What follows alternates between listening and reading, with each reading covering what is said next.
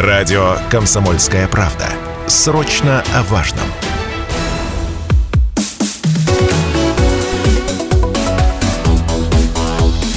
Тема дня.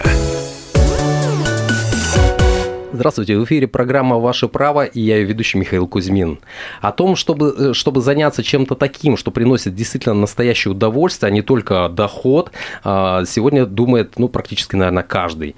А как стартануть, с чего начать и как, собственно, подстелить соломку, да, чтобы, собственно, не получить те самые риски, не огрести, которые часто могут подстерегать начинающих, как правило, предпринимателей, говорим сегодня с гостями в нашей студии.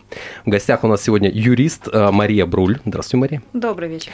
А, консультант по налогу и финансовой безопасности, директор компании «Уральский бухгалтер» Мария Назарова. Здравствуйте, Мария. Добрый день. И контент-директор э, центра «Мой бизнес» Ольга Третьякова. Ольга, здравствуйте. здравствуйте. Давайте начнем с того, все-таки как, какова ситуация сегодня в стране, да, с точки зрения предпринимательской активности. То есть вот э, больше кого у нас сегодня становится. Вот э, такое ощущение, что блогеров-то у нас поприбавилось, да, а вот производственных предприятий, производственных предпринимателей, да, вот с ними что? Ольга, давайте вам слово.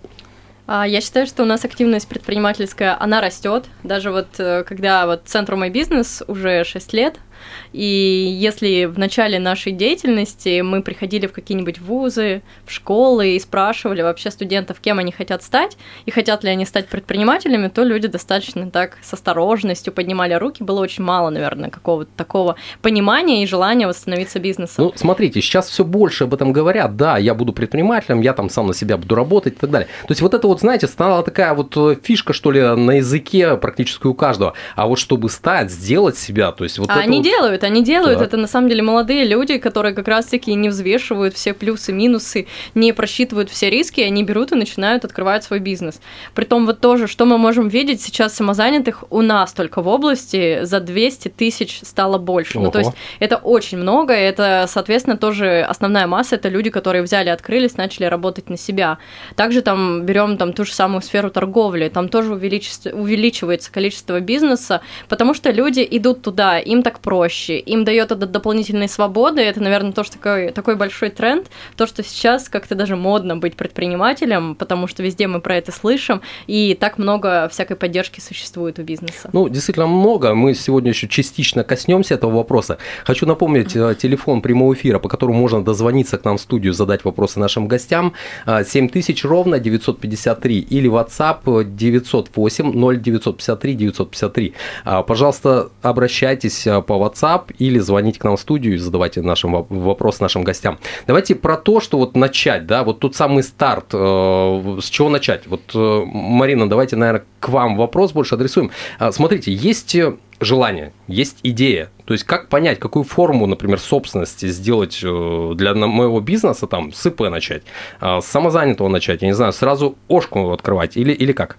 Ну, вот так сразу огульно всем подряд мы не можем рекомендовать. Открывайте, к примеру, самозанятость, угу. да, несмотря на то, что самозанятых уже 9 миллионов стало, так, так. Э, замечательно, но если э, он, у него выручка будет сразу завтра же 2 миллиона, то он под самозанятость не подойдет. Вот, и сразу вылетит, получается. Кроме того, угу. виды деятельности под самозанятых не, не каждый подойдет вид деятельности. Поэтому, наверное, нужно лучше позвонить специалистам, узнать и по конкретной ситуации выяснить, что же будет удобнее и лучше, потому что критериев выбора очень много. У меня просто, знаете, здесь вопрос какой? Вот что вообще брать за основу? Вот есть идея, я же не знаю, насколько она там э, выхлоп у нее будет, да, то есть, э, может быть, я запускаюсь, и э, целый год я буду сидеть и, ну, вот, вот в ожидании этого чуда, но оно не возникнет. И вот тогда стоит ли что-то затевать, ну, вот грандиозно, или опять же, начать с малого, но потом вылететь тоже некрасиво. Как действовать? Если я торгую чужим товаром, mm? это я не самозанятый. Так. Я могу быть предпринимателем, могу быть ООО.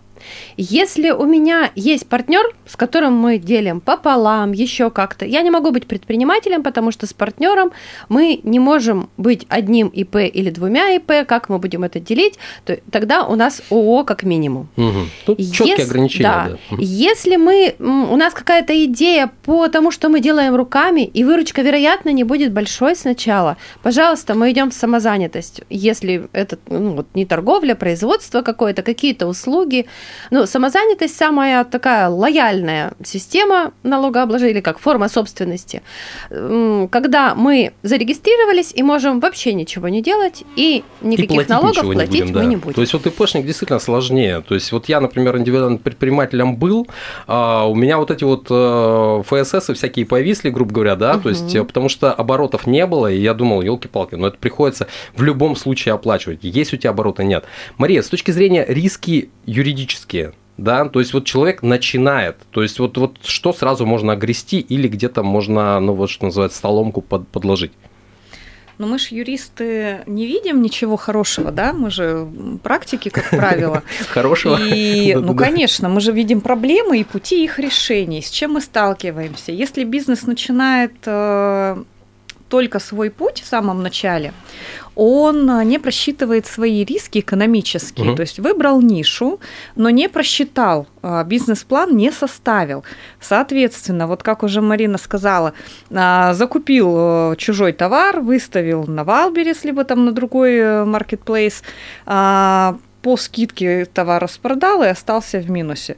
То есть здесь самый риск не просчитывания негативного сценария твоего бизнеса. План на ближайший год у тебя точно должен быть. Тогда смотрите, что правильно закладывать, да? Вот я, наверное, сейчас к Ольге буду обращаться с точки зрения организации вот этого процесса, может быть, ментального даже где-то. То есть я просто про то, что вот Мария сказали, ну вот да, мы тут закладываем и риски вот такие вот негативные какие-то. Если мы сразу будем на это опираться, у нас ничего не пойдет. Ну, у нас должно быть как минимум три сценария. Ну да, mm. вот хороший момент. Вот самая база – это бизнес-план. Мы тоже всегда говорим, прежде чем что-то начинать, что-то открывать, напишите бизнес-план. Потому что вы просто даже просчитаете рентабельность своего проекта, и, может быть, уже на первом этапе поймете, что, ну, я не буду этим заниматься, я буду заниматься чем-то другим. Это прям самая база, самый первый шаг, с чего там начинается любой бизнес. А так бы я добавила, на самом деле, тоже не бояться открывать ИП, потому что ИП также можно там посадить на НПД, это вот как раз-таки налог по самозанятости, занятости. И тоже не платить те и самые ФСС. Все то же самое, все то же самое. Ты платишь те же самые налоги, зато в случае, если ты переваливаешься за эту выручку, ты просто меняешь себе налог, налогообложение, и все, и дальше двигаешься. То есть у тебя нет вот этих вот историй, что тебе там нужно открыть ИП, там, если ты там претендуешь на какую-то поддержку, например, нашу, подождать месяц, пока тебя включат в реестр субъектов МСП. То есть у тебя есть ИП, все, ты двигаешься. Это очень оптимальный режим. Ну, другой пример из угу. жизни. Создали ИП два года назад, а только в этом году закупили оборудование и собираются делать э, организовывать кафетерий. Угу, угу. ИП им порекомендовали э, организовать на упрощенной системе налогообложения. Самая простая, как да, им сказали, самая, 6% наверное, доходы. Типа, ага. Человек удивленно, когда к нам пришел летом, и удивляется, мне какие-то налоговые требования выставили, я ведь ничего не делал. Да, да, да. А взносы он должен хочешь, был заплатить за прошлый год и за это. Да.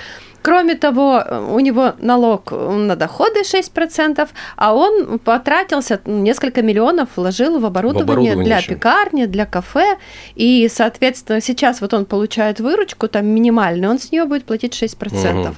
Если бы он подумал и не регистрировался бы заранее, а когда только собрался организовать бизнес, тогда бы зарегистрировался, он бы выбрал систему налогообложения нужную, ну и не платил бы лишних 100 тысяч рублей. Тогда смотрите, вот тот самый, может быть, пессимистический, что ли, прогноз. С оптимизмом, наверное, у нас, ну, слава богу, все хорошо.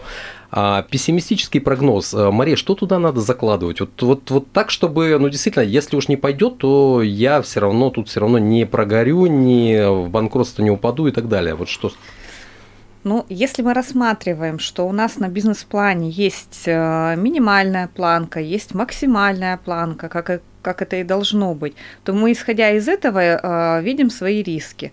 В конце пути э, всегда должно быть, чтобы, если не случилось, та сумма, в которую я уйду в минус, я мог ее либо а, оплатить, либо заработать и восстановить, либо я знаю, где взять деньги для того, чтобы этот вопрос решить.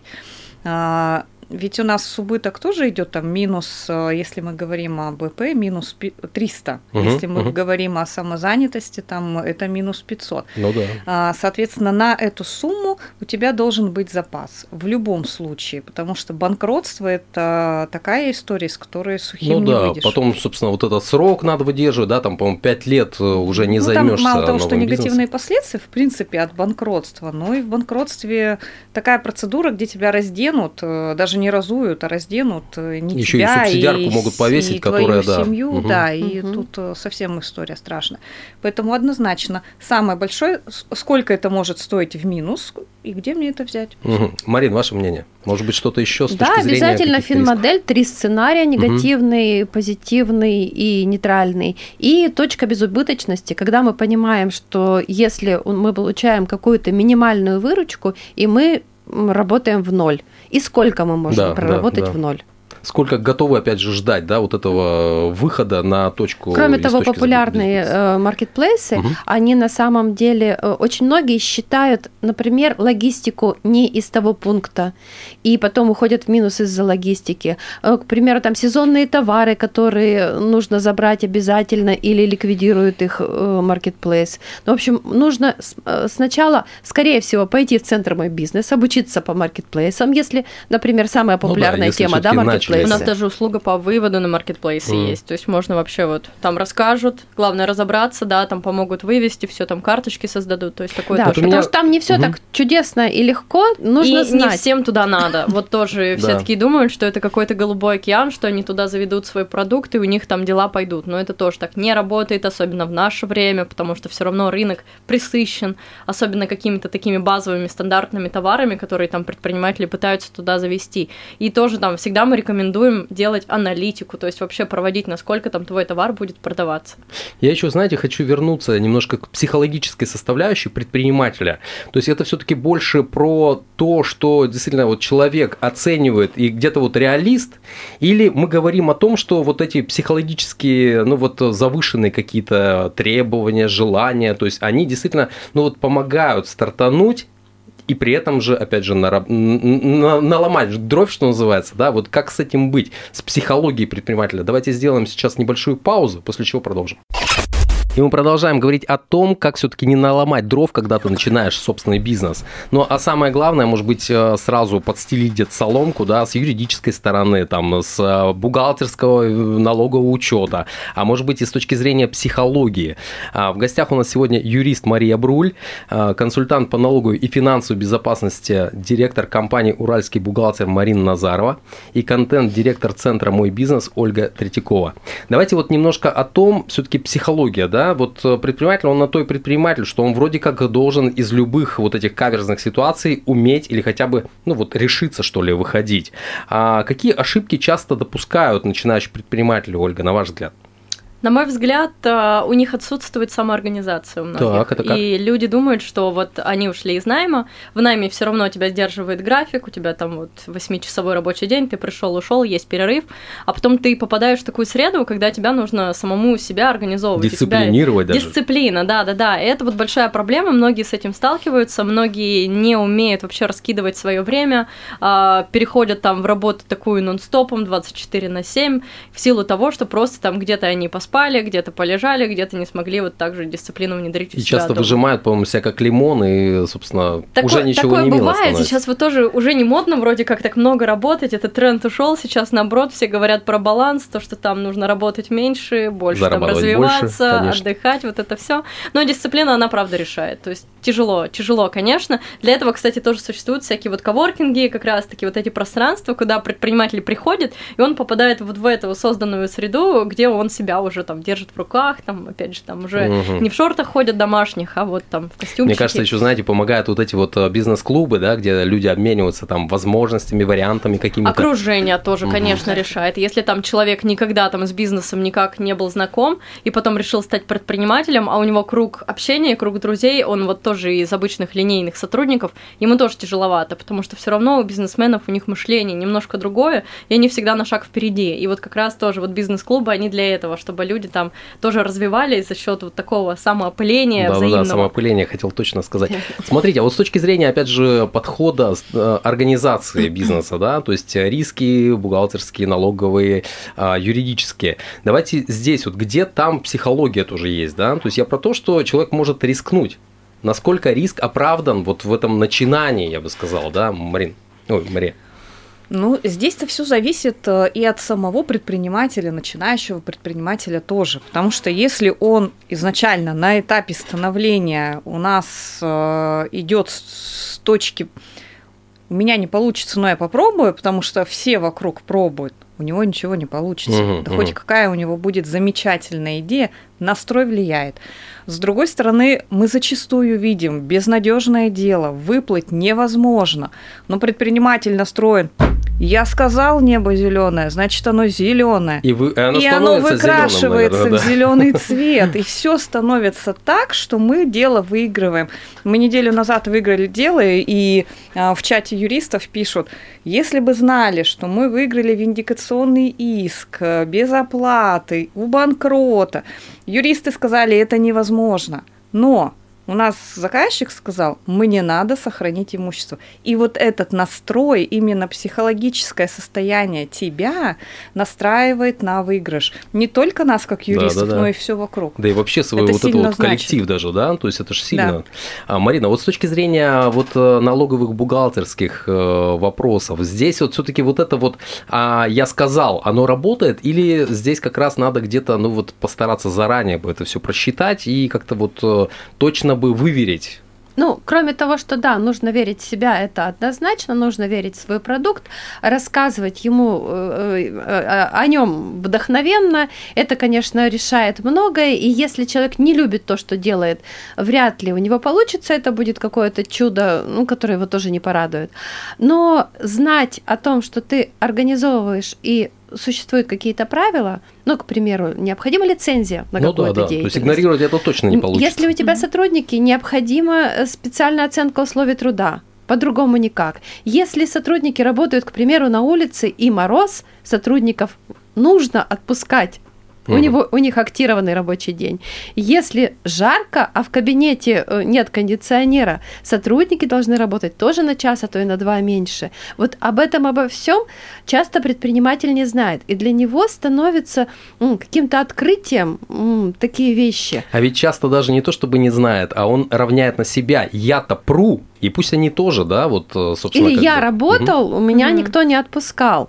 А, ну, и сотрудники бывают разные, да, и все бывает по-разному. Кроме того, там, не знаю, площадь помещения при определенном виде деятельности, площадь каких-то других подсобных м, помещений. Все это должно просчитываться. Да, и, и человек, когда пошел угу. э, организовывать бизнес, он вот должен сходить узнать обо всем этом, прежде чем покупать помещение, которое, к примеру, не подойдет. Я хочу напомнить, телефон прямого эфира 7000 ровно 953, а, WhatsApp Viber 908 0953 953.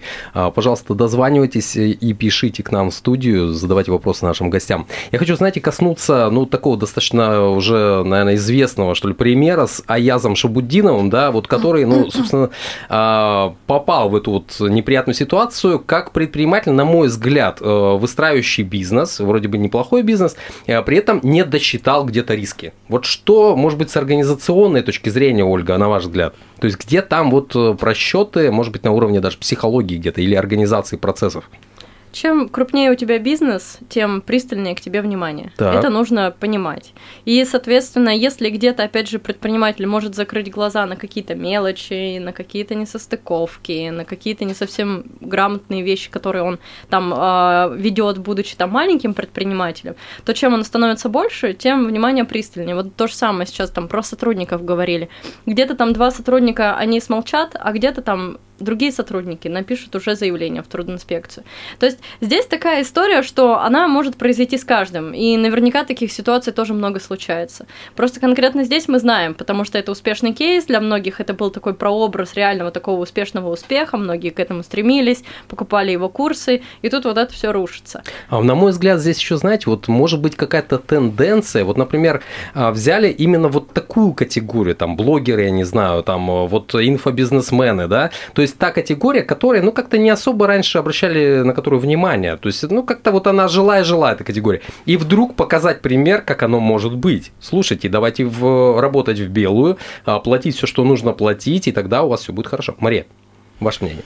Ну, может быть и так. А, если мы уже знаем, слышали дела других блогеров, которые сильно резонируют в этом году, то исходя из а, инфополя мы уже знаем о том, что большая часть у них была не в правовой как раз системе. А в чем особенность Аяза? Он-то как раз и учит, что вы должны работать в белую. Mm. Никогда, нигде, ни на каких курсах, э, ни на каких встречах мы не услышим, что, ребята, давайте не платить налоги. Да, да, да. Первое его правило – работай в чистую, работай в белую. Да, когда ты тестишь нишу, у тебя должен быть запас по времени, когда ты смотришь, зайдет, не зайдет. Но если ниша взлетела, и ты начинаешь получать доход – Первое, что ты дел- должен сделать, это зарегистрировать свой бизнес и вести только в белую, для того, чтобы ни у одних твоих конкурентов, которые тебя мониторят, не было оснований к тебе предъявить претензии чтобы ни э, у налоговых органов не было, ни у твоих э, контрагентов, ни у кого. Поэтому в данном случае я думаю, что у него, с учетом того, что он говорит и делает, и у него не расходятся слова с делом, э, он бухгалтерию вел в чистую. А вот, Марина, с точки зрения вот логики налогового органа, да, то есть есть ли такое, что, ну, почувствовали, да, вот эта ниша какая-то недоработанная, оттуда есть что взять, и тогда мы пошли вот к нему, там, к следующим, к следующим, или это, ну, случайно. Ну, э, не говорим об АЯТе, говорим о тех, кто действительно нарушал налоговое законодательство. Да, сейчас очень просто вывести на чистую воду тех, кто скрывает налоги, легко э, всех дробленцев, которые дробят крупный бизнес на мелкий, э, выявить и наказать. Поэтому, ну, скорее всего, это сделано показательно для всех, для тех, которые ну, считали, что нас не видно и мы э, скрылись очень хорошо, показали на тех, кого видно, но которые тоже действовали так, как будто бы, ну, у них, ну, скорее всего, работали неплохие команды, которые пытались скрыть угу, всю эту угу. систему. Ну, просто, знаете, еще, может быть, где-то даже и спустя рукава что-то делалось с точки зрения, ну, вот таких же не трогают, да, и меня зачем тронут.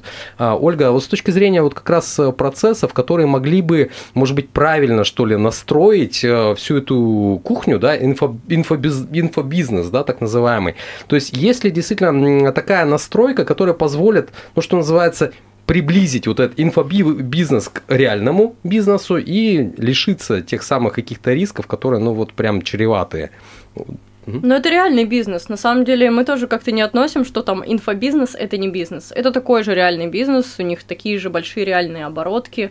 А, и почему, например, если мы там а я заговорим, что инфобизнес, а другие там образовательные проекты, а, Skillbox, Нетология и так далее, мы к этому не причисляем. История у всех одинаковая, система там продаж у всех одинаковая, сколько у них там конверсия, вообще доходимости людей одинаковая, у всех идут отказы, у всех там бывают там не сильно качественные продукты, везде все одинаково. Тут вопрос, наверное, реально больше качества и того, насколько там собственник может контролировать свою большую команду уже на местах и на точках. Ну, то есть, в принципе, вот этот процесс внутренний, то есть именно он приходит, ну, приводит к каким-то либо плюсам, либо минусам. Давайте сделаем небольшую паузу, после чего продолжим. И мы продолжаем говорить о том, как начать и преуспеть э, в собственном бизнесе, то есть начать и раскрутить, а, причем соблюдая не только налоговые риски, да, то есть э, исключая их, но и, собственно, выдерживая все стандарты, а, добиваться роста прибыли. В гостях у нас сегодня юрист Мария Бруль, консультант по налогу и финансовой безопасности бизнеса, директор компании «Уральский бухгалтер» Марина Назарова и контент-директор центра «Мой бизнес» Ольга Третьякова. Давайте немножко о том, все-таки, какие э, возможности у нас открываются, ну вот для тех, кто, может быть, знаете, начинает э, сегодня заниматься разовыми вещами, да, впереди Новый год, то есть впереди праздники, то есть есть люди, которые готовы именно к этой дате, ну там, я не знаю, что-то придумать, что-то точно, а, только э, поработать так, чтобы все-таки и заработать, и где-то, ну, может быть, разово взяться, да, вот за это, а потом от, ну, от, отпустить. А, Марина, с точки зрения вот, вот этой логики построения бизнеса, то есть насколько это а, сложно, не сложно? Если мы работаем только в празднике, если мы какие-то ведущие, то, скорее всего, это самозанятость. И самозанятость, она ничего не стоит, когда человек не ведет деятельность. Так. Оказал услугу, провел чек, заплатил налог. Все. И забыл. То есть, правильно ли я понимаю, вот, например, услуга даже Дед Мороза, я, если самозанятый, то есть я ее провел, эту услугу там в течение вот этого а, времени, то есть Нового года, а потом я могу не закрывать то самое э, свое... Да, не нужно закрывать. Да, самозанятость, и при этом э, держаться до конца следующего года, да. и вполне так нормально. Да. То есть да. это единственная возможность для таких или что-то еще ну, существует? Если мы без рисков говорим, что мы не хотим да, больше платить налогов, то только самозанятость. Угу. Но у нас лимит 2,4 миллиона, то есть мы в этом лимите должны сохраняться. Потому что если ИП, то мы должны платить да, квартальные да, да, в любом постоянно. случае, угу. даже если у тебя нет работы. Либо открыть, провести праздник, закрыть. Но это неудобно угу. и забывается. Поэтому в этой части сезонность только самозанятость. Ольга, а насколько сложно вообще включиться в эти разовые процессы? То есть что, может быть, э, нужно обязательно знать, какие требования соблюсти? Ну, я считаю, что это очень просто. И многие бизнесы реально так и ведутся. Это же сезонный бизнес, мы же не только про Новый год, но и там про всякие летние компании. Да, кто-то к 8 марта там что-то 8 марта угу. там цветы кто-то продает, летом там какие-то экскурсии там на катамаранах возят. То есть а, включиться легко. Как правило, эти люди, они реально там вот так вот живут, то есть они как-то вот итерациями живут своим бизнесом, потому что вот они здесь поработали, те же самые ведущие здесь у них там такая прям супер пора, да, жаркая, когда они все это проводят. Поэтому нет, это очень легко, коллеги уже сказали, самозанятость, она для того и создана, просто уникальный, оптимальный режим, который помогает всем и каждому, особенно в таких ситуациях, вести свою деятельность легально и в белое. Тогда смотрите, с точки зрения, может быть, вот того, может быть, соблазна, да, где-то а, подзаработать, не доплатить что-то, то есть вот э, там налоги, я не знаю, еще какие-то взносы и так далее. Здесь вот э, насколько часто мы видим, встречаемся с такими вещами, когда, ну вот тех самых разовых продавцов, я не знаю, оказывающих услуги, предприниматели, ну вот берут э, в оборот, что называется, море.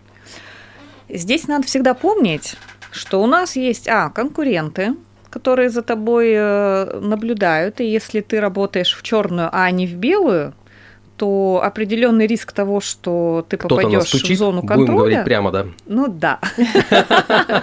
Хорошо, будем говорить прямо. А, то есть. Второй момент, тоже тенденция. Э, муж с женой разводится, и для того, чтобы выбить алименты, жена начинает э, рассказывать, а какой бизнес он ведет, и если он ей не платит алименты, Пиши пропало. Точно. Пиши пропало. Она идет и жалуется. Угу. То есть э, в данном случае мы сохраняем, если мы говорим про самозанятость, 6% э, при доходе от юрлиц, 4% от физлиц, это та маржа, которую можно заложить, Легко, причем, конечно, да. в стоимость угу. своих услуг. Э, и при этом мы снимаем абсолютно все напряжение в этой части. Марин, ваше мнение с точки зрения налоговой, как она это оценивает? То есть, э, да, там вот он э, оказал услуги, ага, иди сюда.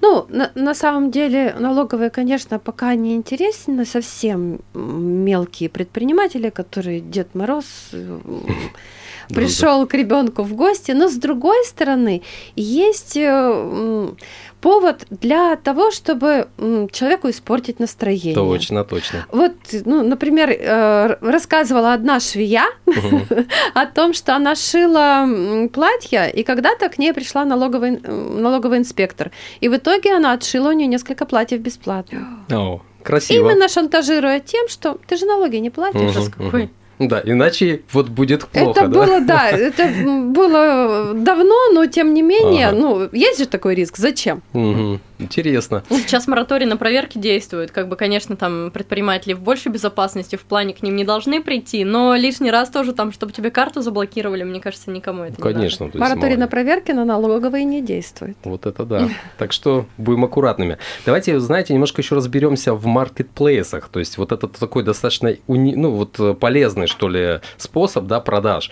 А насколько, Ольга, я знаю, у вас там даже целое направление есть. И вот как это организовать, ну вот скоренько, да? То есть или скоренько не получится, все упирается, опять же, в какие-то нормы, требования и так далее. Все упирается в свободное время, потому так. что работа на маркетплейсах это тоже достаточно много времени. Если предприниматель ведет деятельность в одного, то есть это просто ИПшник, вот он один, ему будет достаточно нелегко, вот потому что мы тоже многих таких замечали. А у нас есть услуга по выводу на маркетплейсы, у нас есть различные обучения, и тоже вот сам процесс получения этой услуги, он увеличивается, если человек работает в одного, то есть ему достаточно тяжело, потому что это нужно понять, разобраться, как он будет торговать, со склада, там, чтобы у него, опять же, был ассортимент, чтобы у него было там нужное количество, потому что многие хотят зайти на маркетплейс, кейсы, но у них очень маленькое количество этого товара. Ну да, а, они думают, и мы сейчас начнем, а потом уж да, там да, онлайн да. А это так не работает. То есть, mm-hmm. опять же, тоже нужно просчитывать, там, какая у тебя будет окупаемость, там, какая цена, там, чтобы у тебя тоже был, была прибыль с этого, иначе ты будешь просто там уходить в минусы, платить штрафы, платить за логистику, это тоже как бы достаточно сложно. На данный момент на маркетплейсах торгуют на самом деле очень много селлеров. Э, вот тоже интересный факт по статистике. У нас в области в основном работают почему-то на Озоне. То есть у нас как бы и по запросам Озон там больше пробивается, угу. и сами предприниматели выбирают Озон. Такой а, привычный, что ли, способ? Привычный, это еще может быть где-то экономия, потому что Wildberry с недавних времен они требуют взнос вот этот за регистрацию, который в районе 10 тысяч, но он потом возвращается тебе на рекламный кабинет.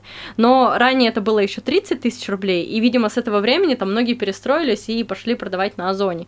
И многие товары, кстати, реально лучше продаются на Озоне там, и по ценникам там для покупателей, например, они тоже более интересны. Марина, с точки зрения вот организации бизнес-процессов, то есть действительно можно положиться только на эти маркетплейсы, не выстраивать вот эту вот, ну, живую, что называется, торговлю. Как, э, что вы считаете? Ну, почему? Опять же, маркетплейсы, если не, не заниматься аналитикой, то можно уйти в минус. Так. Если это, ну, есть какой-то э, товар со спросом или группа товаров, и если нет, не знаю, в округе магазинов стационарных, как вариант, может быть и есть возможность и там заработать. Угу. То есть все, все нужно анализировать, смотреть. Ну а тогда с точки зрения, может быть, опять же, и юридических рисков, Мария. А, все споры, которые у меня были с маркетплейсами, мы ни один не довели до суда. Так. Ни То есть один. они готовы идти на переговоры? Да. А, бывало, что деньги задерживали, либо скидки сильные а, делали, когда угу. предприниматель не просчитал, угу. да, не просчитал и не выставил определенный флажок.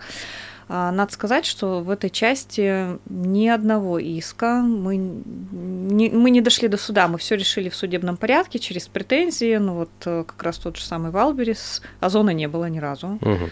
Валберис, он со второй претензии платит, с третьей точно. Угу. Поэтому здесь надо предпринимателю просто не бояться отстаивать свои права. У нас зачастую предприниматель боится, что если он напишет претензии, ему откажут в сотрудничестве, либо дадут, может быть, какие-то не те условия. А там же договор, ну, по 30-40 листов их же почитать да, надо, конечно. в этом же Еще разбираться. шрифтом, да. да. Поэтому пока практики судебной точно нет. Хочу, знаете, затронуть немаловажный такой аспект, как начало бизнеса через франшизу. То есть вот насколько это вообще удобно, неудобно с точки зрения, может быть, уже нашей практики, да, там, ну, вот Челябинской. То есть э, потихоньку вроде как набирает обороты, но насколько это ну, дает то, на что рассчитывают предприниматели, может быть, Ольга? Мы не рекомендуем. То есть, особенно если у человека это первый бизнес, и он решается там начать с франшизы, то это не самое лучшее вложение. Потому что человек не всегда там понимает, во что конкретно он вкладывается и какую конкретно он прибыль будет получать. Ну и самое главное, что в любом случае там ему нужно платить роялти собственнику франшизы, это как бы тоже накладывает. Если это уже такой серийный предприниматель, он понимает, что да, сейчас вот эта вот франшиза, она на пике, она актуальна, она продается, то как бы почему бы и нет. То есть он уже осознанно ее покупает, он уже осознанно открывает какой-то магазинчик, например, или это что-то какая-нибудь кофейня идет в городе, и как бы он с этого неплохо зарабатывает. То есть все вот так вот зависит. А, многие предприниматели тоже одно время обращались, говорили, а сделайте там какой-то, не знаю, список проверенных франшиз. Но это, на мой взгляд, нереально, потому что ну, мы не можем знать наверняка, какая внутрянка у этого бизнеса, потому что они все равно это не показывают. Mm. И когда даже они продают, они продают красивый большой пакет, а, что внутри и какая выручка у самого бизнеса, ты не знаешь. То есть и проверить достаточно сложно. Марин, ваше мнение, может быть, вот с точки зрения, опять же, организации процессов? Ну, было дело, я покупала франшизу, и э, я одна из немногих, кто вернул деньги за эту франшизу. Э, ну, франшиза бухгалтерского агентства. Э, и сейчас я в франчайзе тоже бухгалтерской так. компании 1С то есть две франшизы вроде бы одинаковой деятельности, но тем не менее. В одной э, франшизе все прозрачно. Мы можем посмотреть себя на сайте найти.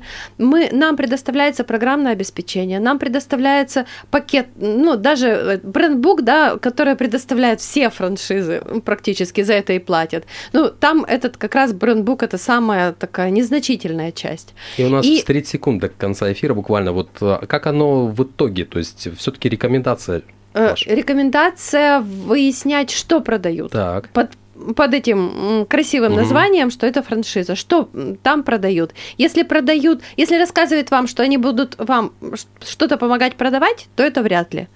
Если продают бизнес-процессы настроенные, то как вариант. Ну и кроме того, смотреть договор, на самом деле договоров э, франчайзинговых настоящих у нас ну очень мало к сожалению, пока, наверное, не доросли до тех самых э, рисков, наверное. Да, законодательство не успевает да. развиваться за предпринимателем. Спасибо большое за то, что подошли к нам в студию. Очень приятная, полезная была дискуссия, общение. Всего доброго. До свидания. До свидания. До свидания.